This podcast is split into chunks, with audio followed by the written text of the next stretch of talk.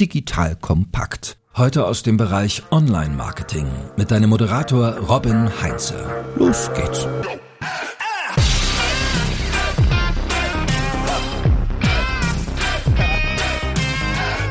Ohne Strategie ist Content nur Zeug. Und die Welt hat genug von diesem Zeug. Das sagt der kanadische Schriftsteller Ayun Basu. Heute spreche ich mit einem, der dafür verantwortlich ist, dass jede Menge Content in die Welt kommt. Und wir werden jetzt klären, ob er nur Zeug produziert oder ob das Ganze einer Strategie folgt. Und natürlich auch, wie du seine besten Erfahrungswerte für deinen Content-Marketing-Erfolg adaptieren kannst. Hi, ich bin Robin Heinze, Mitgründer und Geschäftsführer der Online-Marketing-Agentur Morefire.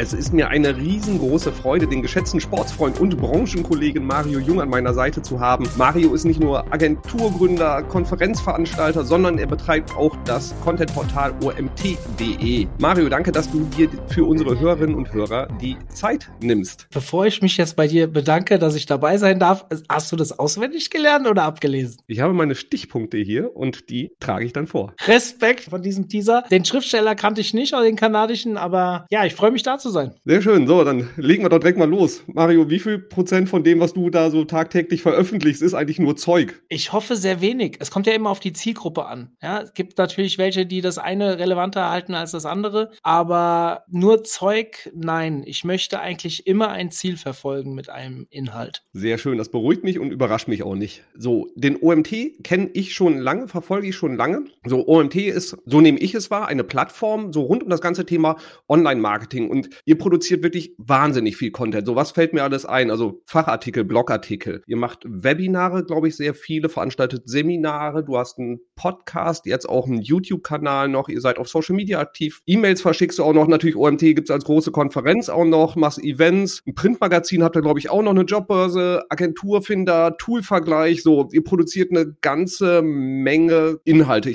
Habe hab ich irgendwas vergessen erstmal in dieser ganzen Liste? Nein, nicht wirklich. Wir haben drei Podcasts und wir haben mehrere Konferenzen, nicht nur eine. Aber wenn du mich nach Inhalten fragst, tatsächlich ja, Online-Marketer ist Target Nummer eins. Allerdings beschäftigen wir uns auch mit Unternehmerthemen. Also wir haben ja unseren Agency Day und tatsächlich findest du in unserem Magazin ab und zu auch Sachen, die vor allem so Agenturbesitzer, die meistens aus dem Online-Marketing kommen, aber nicht unbedingt kommen müssten, auch treffen. Also, liebe Hörerinnen, liebe Hörer, wenn du noch nicht über ein OMT gestolpert bist, schau es dir einfach mal an. Also, wenn du noch mehr Content brauchst als meinen Podcast, dann wirst du auch da was Spannendes finden. Jetzt die spannende Frage, mit welchem Ziel machst du das Ganze? Also was ist so das übergeordnete Ziel hinter dem Ganzen, was du denn da tust? Weil das ist ja nicht nur aus Langeweile produziert man dermaßen viel Content. Ziele haben sich gewandelt in der Zeit. Tatsächlich wurde der OMT gegründet, um Vertrieb für unsere Agentur zu machen. Also hinter dem OMT stand ja mal die ReachX GmbH, eine Online-Marketing-Agentur wie Morfire. Mittlerweile ist es eine ausgegründete Gesellschaft, die eigentlich überhaupt nicht mehr für die ReachX da ist. Natürlich fällt da immer noch mal was ab, wobei eher Personal über den OMT abfällt als jetzt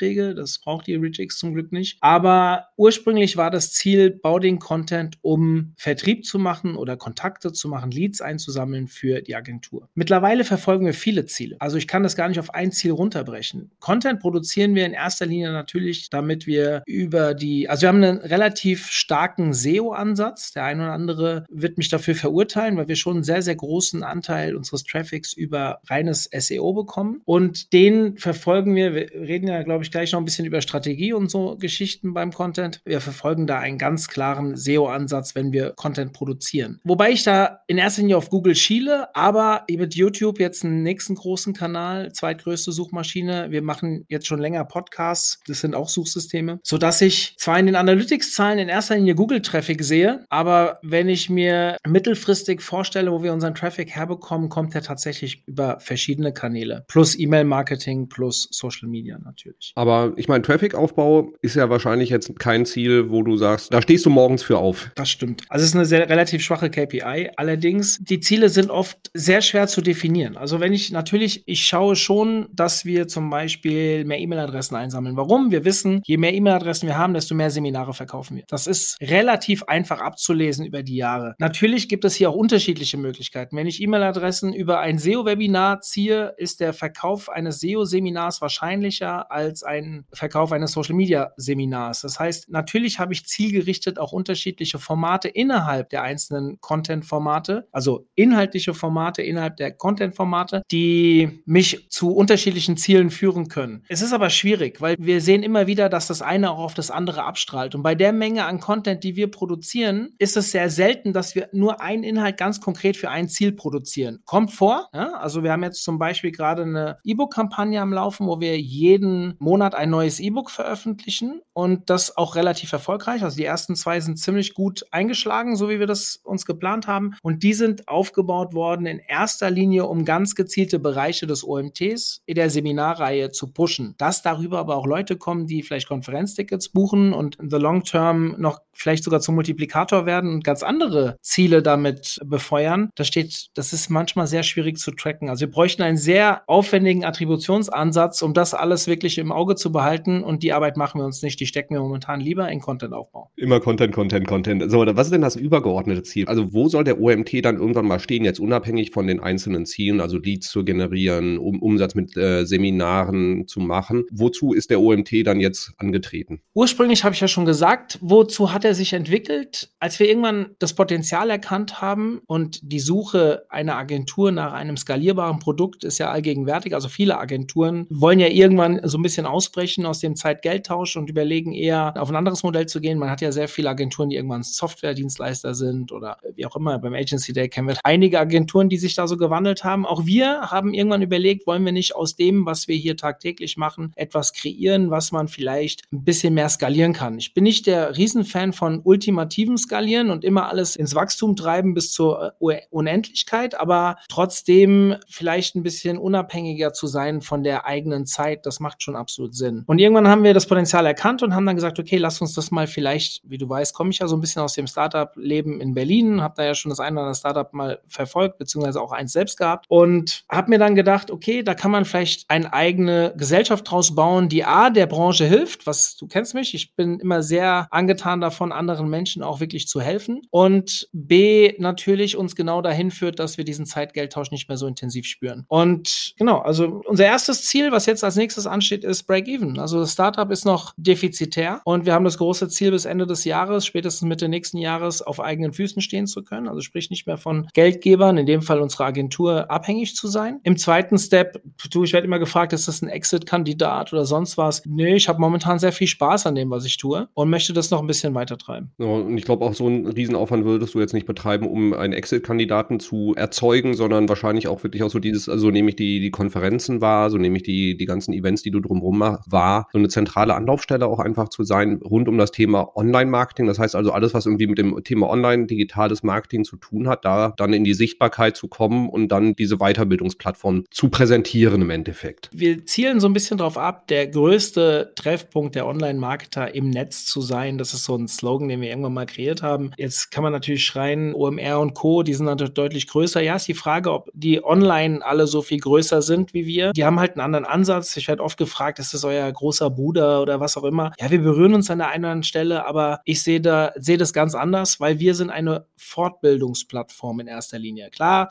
andere Player, um bei der OMR zu bleiben, die hat auch Seminare und Co. Aber wenn du dort die Artikel liest, ist eher sensationsgetrieben. Bei uns ist es eher fortbildungsgetrieben. Wir haben ähnliches Zielpublikum. Wir berühren es zumindest zum großen Teil. Aber das ist kein richtiger Wettbewerb für mich. Und auch so will ich wahrgenommen werden. Ich möchte helfen, die Branche zu verbessern. Bedeutet inhaltlich, wie auch vielleicht ein Miteinander über den Agency Day gerade, wo wir als Wettbewerber uns treffen und uns austauschen, was ja eher untypisch ist für andere Branchen. Und ich glaube einfach, wenn jeder Einzelne besser wird, auch wenn wir kurzfristig vielleicht mal einen Pitch verlieren gegen jemand, weil wir ihm einen Tipp gegeben haben oder wie auch immer, ist es langfristig gesehen für die ganze Branche besser und davon werden wir alle profitieren. Und dafür ist der OMT ursprünglich geschaffen worden. Okay, also wir sagen, die zentrale Weiterbildungsplattform rund um das Thema Online-Marketing, digitales Marketing und alles, was ihr an Content produziert, soll auf dieses Ziel einzahlen. Kann ich das, ist das so richtig formuliert? Ja, zu 80 Prozent, aber das kann man so sagen. Also wir haben natürlich auch so Sachen wie Jobbörse, das hat jetzt nichts direkt mit Weiterbildung zu tun. Wir haben Toolvergleiche, da geht es darum, alle die Leute, die sich fortbilden, sind normalerweise auch sehr motiviert, weil sonst würden sie sich ja nicht fortbilden. Menschen, die weiterkommen wollen, die müssen effizienter werden, dafür brauchen sie Tools. Du weißt das so gut wie ich. Die Leute, die irgendwann keine Zeit mehr haben, müssen gucken, wie sie durch Tools effizienter werden. Und auch das befeuern wir natürlich mit unserer Tool-Vergleichsplattform beziehungsweise mit der Jobbörse. Und das ist etwas, das spielt noch mit, aber in erster Linie hast du recht. So, jetzt habt ihr das große Ziel ausgegeben. Ihr wisst, Content ist der Weg dahin, damit ihr äh, genau das erreichen könnt. Wie geht ihr dann vor? Also gehst, sagst du dann, so,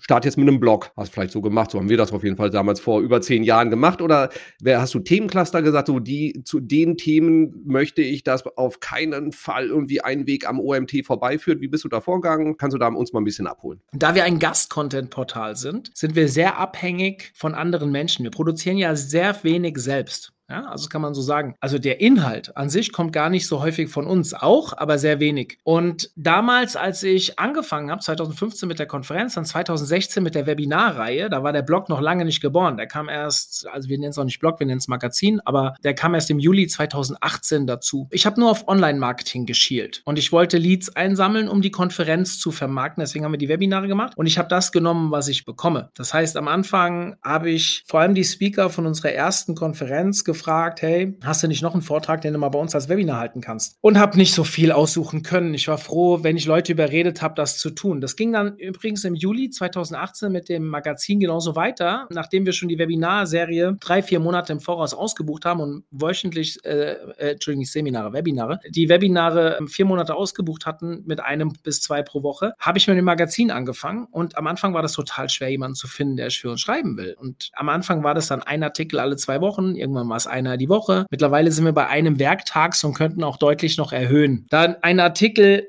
nicht nur geschrieben werden muss, sondern auch redigiert werden muss. Der muss grafisch aufbereitet werden, der muss eingestellt werden. Bleiben bei uns halt auch immer noch vier bis sechs Stunden Arbeit hängen, nachdem der Artikel geschrieben ist. Deswegen aus Ressourcenthematiken können wir aktuell nur einen Artikel pro Werktag online stellen. Das könnte sich aber auch ändern in Zukunft. Okay, also nähern wir uns da einmal dem Thema, wie wird man eigentlich zu einer Content-Maschine? Also erstmal musst du Leute finden, die für dich Content produzieren. Und du hast gesagt, ihr seid da relativ faul und guckt, dass andere Leute dafür motiviert, dass die das für euch tun. Da müsst ihr denen natürlich auch irgendwas bieten. So, aber das ist jetzt, wir, wir haben jetzt ganz viele, die zuhören und die halt eben nicht eine neutrale Plattform sind, sondern vielleicht auch Unternehmen. Und die müssen das Ganze natürlich dann auch für sich irgendwie adaptieren können. Das heißt, ihr müsst halt irgendwie eine Plattform schaffen, wo die Leute gerne bereit sind, halt eben auch was beizutragen zu. Was habt ihr den Leuten geboten dafür? Guter Punkt. Wir haben natürlich Aufmerksamkeit geboten. Und ich fange mal anders an. Als wir unsere Konferenz das erste Mal hatten, ich war sehr skeptisch, ähm, ob das klappt, um damit Kunden zu gewinnen. Hat auch nicht funktioniert beim ersten Mal, war eher ein Minusgeschäft. Aber die Resonanz, die wir nach der Konferenz bekommen haben von den Teilnehmern, war ganz klar, ihr müsst weitermachen, weil hier gibt es sowas im Rhein-Main-Gebiet nicht und so weiter. Als wir dann mit den Webinaren angefangen haben, 2016, da gab es noch niemanden, der Online-Marketing-Webinare gemacht hat. Das war tatsächlich noch relativ neu. Es gab so ein, zwei Anbieter, die das vielleicht einmal im Quartal gemacht haben. In der Frequenz gab es da niemanden. Und da kam sehr viel Dankbarkeit zurück und natürlich dann auch Aufmerksamkeit für die, die dort gesprochen haben. Und ja, wir haben halt immer wieder zurückgespielt bekommen, dass die halt dadurch dadurch auch Aufträge gewonnen haben, auch ohne Pitches, also sprich, indem sie sich nur als Experte dargestellt haben. Später war natürlich die Plattform durch eine starke Linkstruktur, also SEO-Seite gut aufgestellt und da haben natürlich die Blogartikel relativ schnell angefangen, gute Rankings zu bekommen, wir haben viel Traffic gekriegt und dann waren natürlich die Autoren, die bei uns auch relativ prominent genannt werden, auch sehr angetan davon, für uns Content zu produzieren. Also im Endeffekt, wir haben kein Geld rausgegeben, sondern wir haben Aufmerksamkeit geschenkt. Natürlich auch mit einem großen Newsletter im Rücken, Rücken, wo wir die Artikel anteasern können. Und deswegen haben wir eigentlich auch heute sehr viele Anfragen, egal für welches Format. Für manche Formate kann ich gar nicht mehr mit dienen, weil wir so viele Anfragen haben, weil wir halt mittlerweile bekannt sind, dass wir auch eine gute Reichweite haben. Aber die muss man sich erstmal aufbauen. Man kann das natürlich auch finanziell machen, wenn ich jetzt versuche zu adaptieren für ein Unternehmen. Oder du musst intern auch Leute finden, die das für dich machen. Aber auch das bringt ja Kosten mit sich. Opportunitätskosten, weil die Leute ja dann Zeit verlieren, andere Dinge zu tun. Das heißt, dieses Geld hatten wir nicht am Anfang. Wir mussten über externe Experten gehen als kleines Startup. Und irgendwann haben wir angefangen, auch unsere Mitarbeiter dafür, also in der Agentur die Mitarbeiter dafür zu gewinnen, Artikel zu schreiben. Und da hat es uns dann auch tatsächlich Geld gekostet. Wie gesagt, diese besagten Opportunitätskosten. Und die waren enorm. Also wir haben wirklich einige Mitarbeiter gehabt, die monatlich Content rausgeschossen haben. Und wir haben immer überlegt, bringen wir es auf die Agenturseite oder bringen wir es beim OMT, wo wir noch eine bessere Reichweite haben. Haben das dann teilweise teils, teils gemacht, also eine Doppelstrategie gefahren, eine Doppeldomain-Strategie gefahren, über die wir sehr happy sind, dass wir sie gemacht haben. Aber es war schon sehr anstrengend und ich kann mir schon vorstellen, dass sich viele Unternehmer am Anfang damit schwer tun. Aber es lohnt sich. Okay, aber da kann man zusammenfassend sagen, wenn du Budget hast, kauf die Leute ein. Ist es der schnellste Weg? Also hol dir Redakteure, Autoren, Leute, die sich auch vor eine Kamera stellen, etc. Kauf, kauf dir sowas dann dazu ein, plus halt eben auch Know-how, wie man diesen Content überhaupt produziert. Wenn du dieses Budget nicht hast, interne Ressourcen, wenn du sie abknapsen kannst. Wenn du auch das nicht hast, wird es irgendwann schwierig. Also dann müsstest du halt Reichweite bieten, die aber meistens ja auch irgendwie bezahlt werden muss, damit externe Leute dann dazukommen. Oder sonst hör dir nochmal die TikTok im B2B-Folge mit dem Rainer Gill an von Ziel Abeck,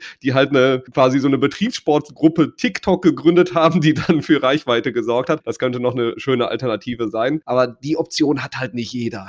Also nachdem ich, warte, diesen Namen gerade gehört habe und mich an eine Acro-Yoga-Session nach der SEOCom erinnere, muss ich sagen, diese Folge muss ich mir anschauen. Betriebssportgruppe, dem seine Geschichten waren super. Hör ich mir an, solltet ihr euch auch anhören. Der Kerl ist ein Knaller. Wir haben jetzt erklärt, wie ihr erstmal daran gekommen seid, dass überhaupt die Leute in die Produktion reingehen. Und ich kann bei uns ein bisschen aus dem Nähkästchen plaudern. Wir machen auch viel intern. Also das heißt, wir knapsen Ressourcen, die wir eigentlich ja auch für Kundenprojekte benötigen, bei den Experten ab, damit sie dann auch Content produzieren. Wir geben denen dafür, also bei uns müssen die ansonsten ja Kundenprojekte machen. Das heißt, wir kriegen das halt eben dann auch positiv angerechnet auf ihre Zeiten, müssen sich irgendwie on top machen. Also das ist auch ganz wichtig, das zu honorieren. Und wir kaufen auch mittlerweile viel ein, dass wir einfach sagen, wir lassen Sachen zuarbeiten und unsere Expertinnen und Experten gehen dann auch nochmal drüber, um da halt eben auf eine höhere Frequenz zu kommen. Wie wählt ihr die Themen aus, auf die ihr dann geht? Weil das ist ja wahrscheinlich am Anfang auch ein bisschen Bauchgefühl, plus wer irgendwie Zeit hatte und bereit war, euch Content beizusteuern. Aber ich glaube, über den Punkt, so habe ich es jetzt verstanden, seid ihr schon deutlich hinaus jetzt. Ja, tatsächlich. Aber du hast recht, am Anfang war es natürlich eher die Bittstellung. Jetzt ist es eher die Vorgabe. Wir haben, habe ich am Anfang schon mal kurz erwähnt, relativ starken SEO-Ansatz. Heißt, wir haben eine Keyword-Map aufgebaut, eine gute Keyword-Recherche gemacht. Da sind, ich glaube, aktuell über 700 offene Keywords noch, die wir noch nicht bedienen. Und wir haben schon sehr viel, aber die wir noch nicht bedienen. Und ich mache es momentan so, ich habe halt ein sehr großes LinkedIn-Netzwerk, dass ich dort sage, hier, wir sind wieder bereit, neue Gastartikelschreiber aufzunehmen. Und ich promote dort unsere Keywords, die noch frei sind. Und dann schnappen sich die Leute die Keywords. Meistens ist das für mich auch so in Ordnung, weil die melden sich ja meistens nur auf die Expertisegebiete, die sie auch bedienen können. Aber es gab auch schon mal den einen oder anderen, wo ich gesagt habe, hier meinst du das ist wirklich das Richtige, weil du bist da ja noch nicht so lang drin und so. Aber in der Regel funktioniert das sehr gut. Wir haben sehr häufig Anfragen, hey, wir würden auch gern Gastartikel schreiben, gern zu dem und dem Thema. Und wir besetzen halt jedes Thema nur einmal. Also nee, stopp, ist falsch gesagt. Jedes Keyword besetzen wir einmal.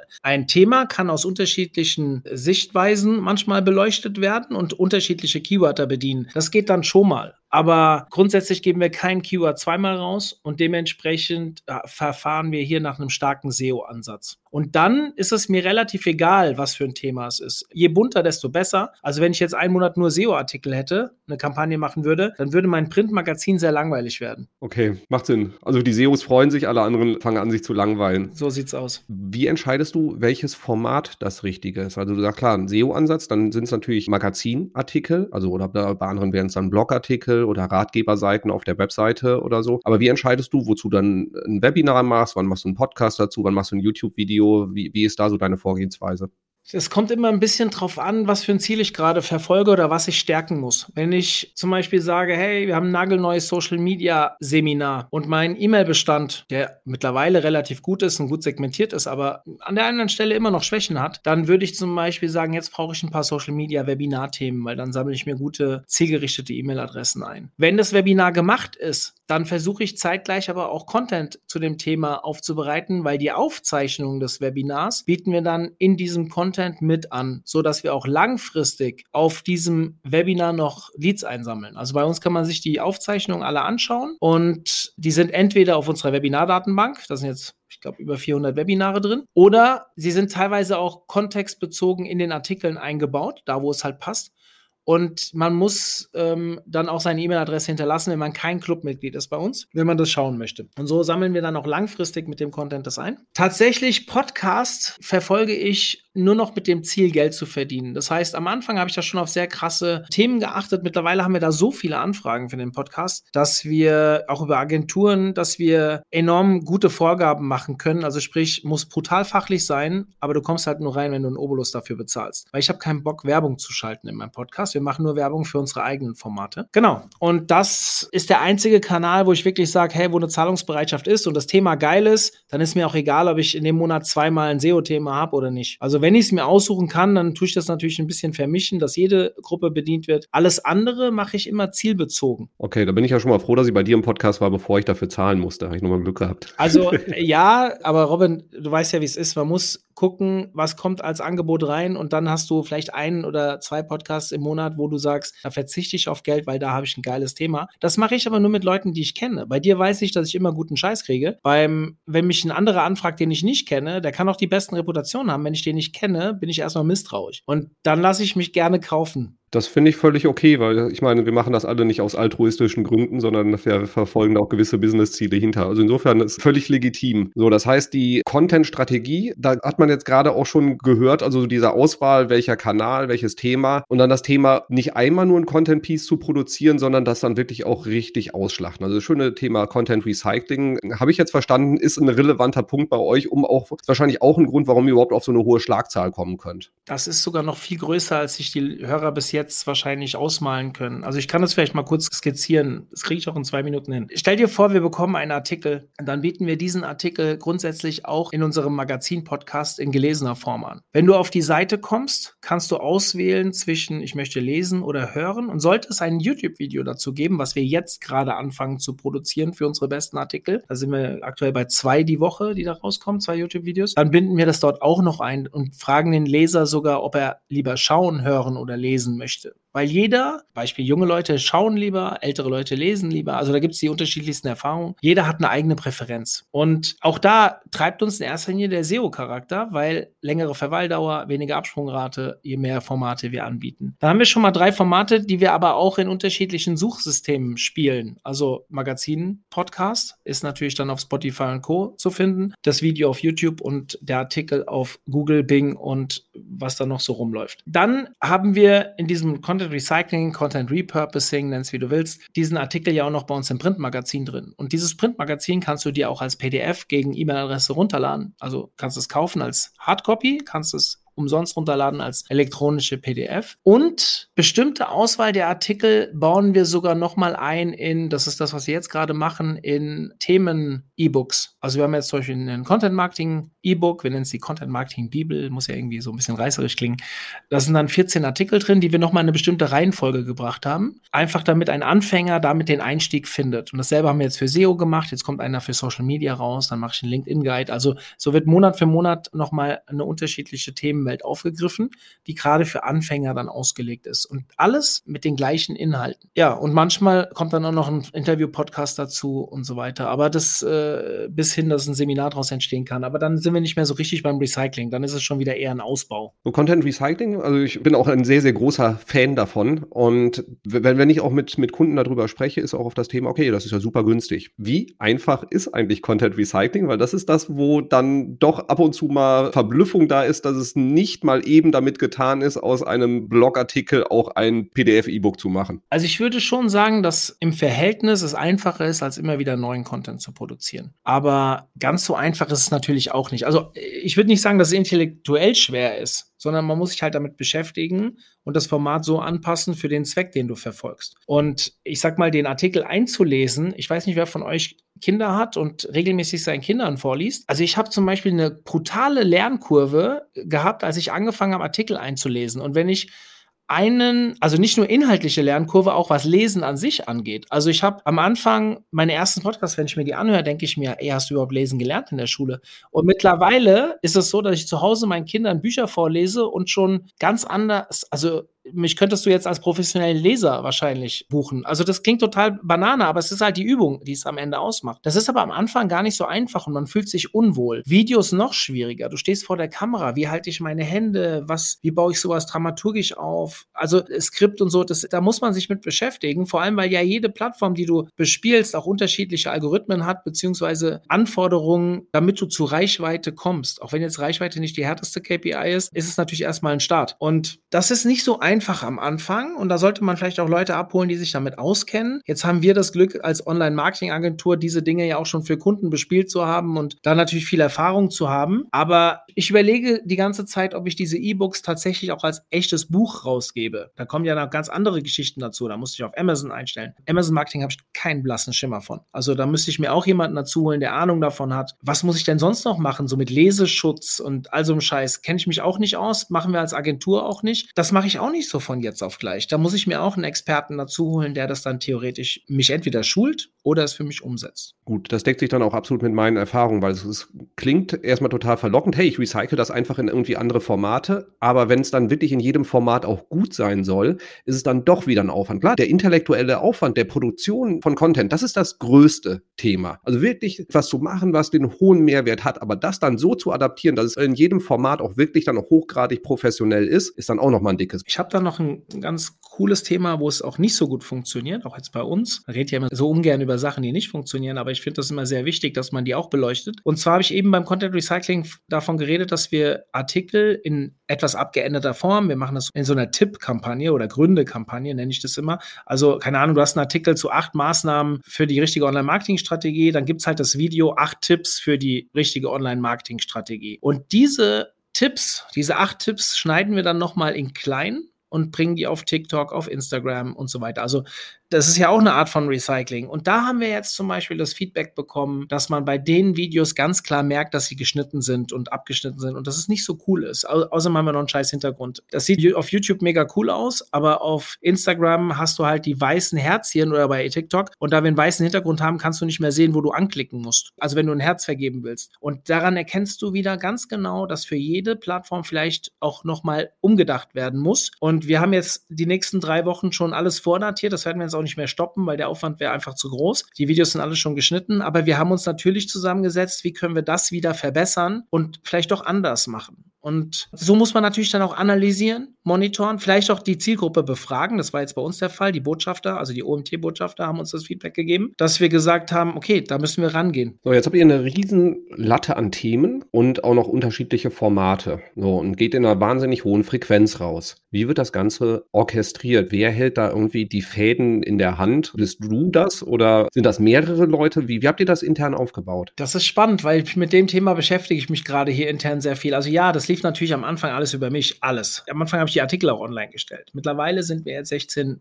Personen hier beim OMT, tatsächlich auch wachsend. Also wir suchen noch für unterschiedliche Bereiche, wobei wir ja nicht nur Online-Marketing machen, sondern auch eine gewisse Vertriebsstruktur haben müssen, damit sich die Plattform ja irgendwann auch trägt. Das sind natürlich auch viele Personen hier intern involviert. Wie machen wir das jetzt konkret? Also ich habe mittlerweile vier Menschen in meinem Content-Team also in erster Linie um äh, geschriebenes Wort. Dann habe ich eine Person, die mir den Podcast schneidet und sich um die Videos kümmert, auch die Kommunikation mit den YouTube. Also wir verschicken tatsächlich unsere Kamerasets, damit die in gleicher Qualität produzieren alle, äh, können. Und der ist mit denen im Austausch und kümmert sich um den YouTube-Kanal und schneidet mir die Tonspuren. Und wir haben einen Grafiker, der halt zuarbeitet. Ich will gerade, wenn ich noch vergessen habe. Damit sind wir im Content-Team ganz gut aufgestellt. Und was heißt ganz gut aufgestellt? Damit kriegen wir momentan uns ganz gut über die Runden, könnten aber auch viel mehr machen. Also wir hätten viel mehr zur Verfügung, wenn ich noch drei Leute hätte. Und das ist dann immer eine Kosten Geschichte natürlich bei einem Startup, könnten wir auch noch viel schneller und mehr produzieren, weil die Inhalte würden wir bekommen. Das ist das Schöne bei uns. Wir haben die Inhalte. Wir müssen eher ein bisschen einen Riegel davor schieben, dass wir ein bisschen langsamer machen, weil wir die Arbeit, wenn wir die hohe Qualität halten wollen, hier intern nicht gebacken bekommen. Ihr wollt ja nicht nur Zeug produzieren, sondern wirklich ja. gute Inhalte mit Strategie, um darauf ja, zurückzukommen. Ja, es geht noch nicht mal um die Inhalte. Die Inhalte kommen ja von extern, die sind immer gut, aber wir wollen halt auch die richtigen Grafiken dazu haben. Wir wollen die im OMT-Look haben. Vielleicht haben wir mal eine Infografik dazu. Das müssen wir einsprechen. Das dauert ja auch seine seine Zeit. Und diese Zeit, also nochmal pro Artikel, egal wie lange der gedauert hat zu schreiben, haben wir so vier bis sechs Stunden Aufwand und killt mir quasi eine Person nur für unser Magazin. Dann haben wir ja auch noch Toolvergleiche. Wir müssen auch für unsere Jobthemen und so Content produzieren. Wir haben E-Books. Also da kommt ja einiges zustande und die bauen wir teilweise ja selbst. Also inhaltlich wieder nicht, sondern da holen wir uns auch die Expertise von außen, aber wir müssen es ja trotzdem ableisten. So sind wir im Content-Team aufgestellt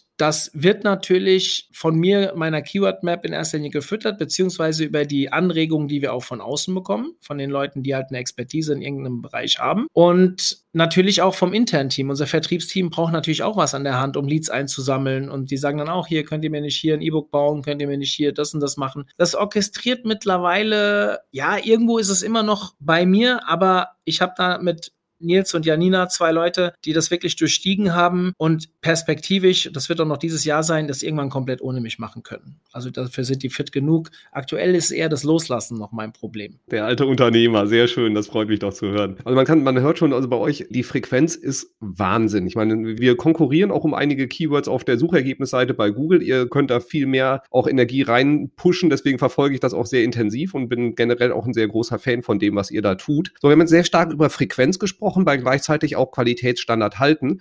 Und jetzt würde mich mal deine Perspektive interessieren oder so deine Meinung. Gibt es einen Blogartikel da bei diesen Milliarden Artikeln, die es im Netz gibt? Oder sag ich mal, irgendein Text auf einer Website, irgendein Stück Content auf einer Website, wo du sagst, wenn sich jemand mit Content Marketing auseinandersetzen will, mit gutem Content, das Ding musst du dir angucken, weil das ist so gut. Daran kannst du dich orientieren. Und wenn du das mal erreicht hast, das ist die Benchmark, da will ich irgendwann mal hin. Was ist der Artikel, den du dann nennen würdest? Das Schlimme ist, der ist nicht bei uns. Geh auf Google und gib jetzt die Suchanfrage geile Inhalte ein. Und dann kommt normalerweise bei mir zumindest auf Platz 1 ein Artikel zu gutem Content von Karl Kratz. Guckt euch den an. Der rankt nicht besonders gut. Das ist nicht das Ziel, was er verfolgt. Das muss man halt wieder sagen. Aber der schreibt da drin ganz genau, wie du vorgehen musst, um richtig geile Inhalte zu bauen. Und was mir bei Karl so gut gefällt, also mal abgesehen davon, dass er ein cooler Typ ist, der arbeitet mit dynamischem Content. Das heißt, du gehst rein und dann fragt er dich am Anfang erstmal, hast du viel Zeit oder wenig Zeit? Und wenn du viel Zeit hast, kriegst du den langen Artikel wenn du wenig Zeit hast, kriegst du eine Zusammenfassung. Mittendrin kommen noch mehrere solcher Abfragen, wo er sagt, keine Ahnung, ich krieg's jetzt nicht mehr ganz zusammen, möchtest du hier mehr Informationen oder weniger Informationen? Und dann kriegst du auf einmal ein Video ausgespielt, wenn du da in dem Dropdown das Richtige auswählst. Und die Art und Weise, wie er schreibt, finde ich cool, weil man merkt, das ist nicht einfach dahingerotzt. Ich kenne den Artikel auch schon sehr lange und ich weiß, wie der sich über die Jahre verändert hat. In meinem SEO-Seminar empfehle ich diesen Artikel eigentlich immer. Wenn ich einen Kunden habe,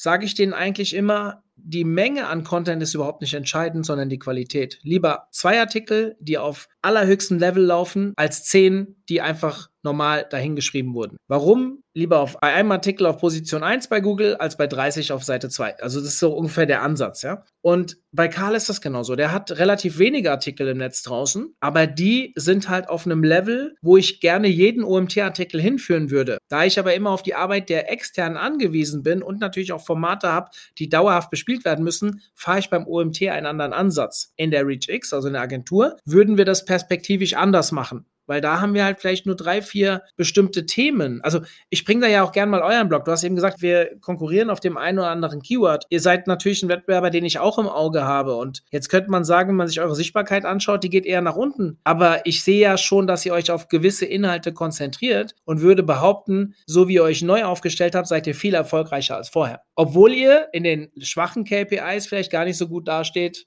wie ihr es vorher dargestanden habt. Also korrigiere mich, wenn ich falsch bin, aber das, ihr seid auch nicht die Einzigen übrigens. Also da gibt es ein paar mehr, die irgendwann diesen Turn gemacht haben. Masse ist nicht alles, sondern Klasse ist wichtig. Im Idealfall kannst du im Pareto-Prinzip beides bedienen. Also Wachs Masse und das in einem 90% Version, also jetzt vielleicht nicht auf 100% Level, auf sehr hohem Niveau äh, dauerhaft bestätigen. Wenn du das nicht kannst, dann reduziere dich auf wenige Inhalte, lösch die anderen von mir aus sogar und mach die halt zum Besten, was es im Netz zu dem Thema gibt. Finde find ich sehr schön, dass wenn ich dich frage, was ist so der beste Artikel, den man irgendwie lesen soll, dass es ein Artikel darüber ist, wie man gute Inhalte erstellt. Das ist sehr würdig und auch definitiv. Ich, ich habe drauf spekuliert und dachte mir, wahrscheinlich kommt irgendwas von Karl, was du nennen wirst, weil ich mag genau diesen Artikel oder diese Art und Weise, wie er das macht, auch sehr, auch mit diesen dynamischen Inhalten. Zu deiner Frage, ja, wir haben an Sichtbarkeit verloren und das ist bei Begriffen, wo ich mich eh gefragt habe, warum hatten wir da auch Sichtbarkeit für? So, und das beste Kompliment für unser eigenes Content-Marketing, was ich jetzt bekommen habe, war von jemandem, der gesagt hat, du Robin, kann sein, dass, dass ihr die Inhalte ein bisschen geändert habt, weil früher fand ich das irgendwie, war das total gut für mich, aber mittlerweile kann ich damit nicht mehr so viel anfangen. Kann sein, dass ich nicht mehr so die Zielgruppe eigentlich bin für eure Inhalte. Und das war genau das Richtige. Das ist halt ein, ein einzelner, so ein, so ein Einzelkämpfer, nenne ich ihn jetzt mal, ne? Und nicht, nicht böse gemeint, also ein Freelancer, der halt eben sehr viel mit unseren Inhalten einfach operativ umgesetzt hat. Und wir sagen, das ist aber gar nicht unsere Zielgruppe. Ich, wir mögen die Leute, wir haben auch tolle Inhalte für die, aber für die machen wir eigentlich ansonsten jetzt nicht mehr das Content Marketing. Und das war für mich so die, die Bestätigung, wir haben es ein bisschen geändert, dadurch verlieren wir ein paar Leute, aber wir erreichen deutlich mehr von denen, die wir erreichen wollen. Ja, aber die anderen sind ja nur Zeitfresser für euch. Also natürlich springt da vielleicht auch irgendwann mal ein Mitarbeiter ab oder was auch immer, bin ich bei dir, aber am Ende wollt ihr ja die richtigen Leute erreichen für euer Geschäft. Bei mir wäre es zum Beispiel schlimm, wenn wir diese anderen Keywords verlieren würden, weil ich brauche ja die Freelancer auf meiner Plattform und deswegen habe ich einen ganz anderen Ansatz. Das, ich ich finde das nur immer spannend, weil es gibt ja so fünf, sechs, sieben Plattformen, die, sag ich mal, vor zwei Jahren alle eine ähnliche Strategie hatten und teilweise verändern die sich jetzt in ihren Strategien. Das merkt man nur, dass die Branche A reifer wird. Thema Lead-Generierung ist so gefühlt seit drei, vier Jahren immer präsenter. Vorher war es einfach nur Reichweite, Masse, Traffic und so weiter. Wir haben mittlerweile alle gecheckt, dass Vertrieb und Marketing enger zusammenlaufen muss und dass es gar nicht darum geht, unendlich viele Leute anzusprechen, sondern halt die richtigen, dass das viel effizienter sein kann. Also man kann mit einem Zehntel des Traffics wahrscheinlich doppelt so viel Kunden gewinnen, wenn man es richtig macht. Das finde ich ein wunderbares Schlusswort, Mario. So, liebe Hörerinnen, liebe Hörer, wenn du den OMT noch nicht kennst, solltest du dir das auf jeden Fall mal anschauen. Ich packe ein paar Shownote-Links mit rein, also wohl zur Webseite, omt.de kriegst du noch selber hin. Die Konferenz solltest du dir auf jeden Fall anschauen. Ich werde auf jeden Fall im nächsten Jahr, nee, dieses Jahr wieder dabei sein. Wir sind ja schon im neuen Jahr.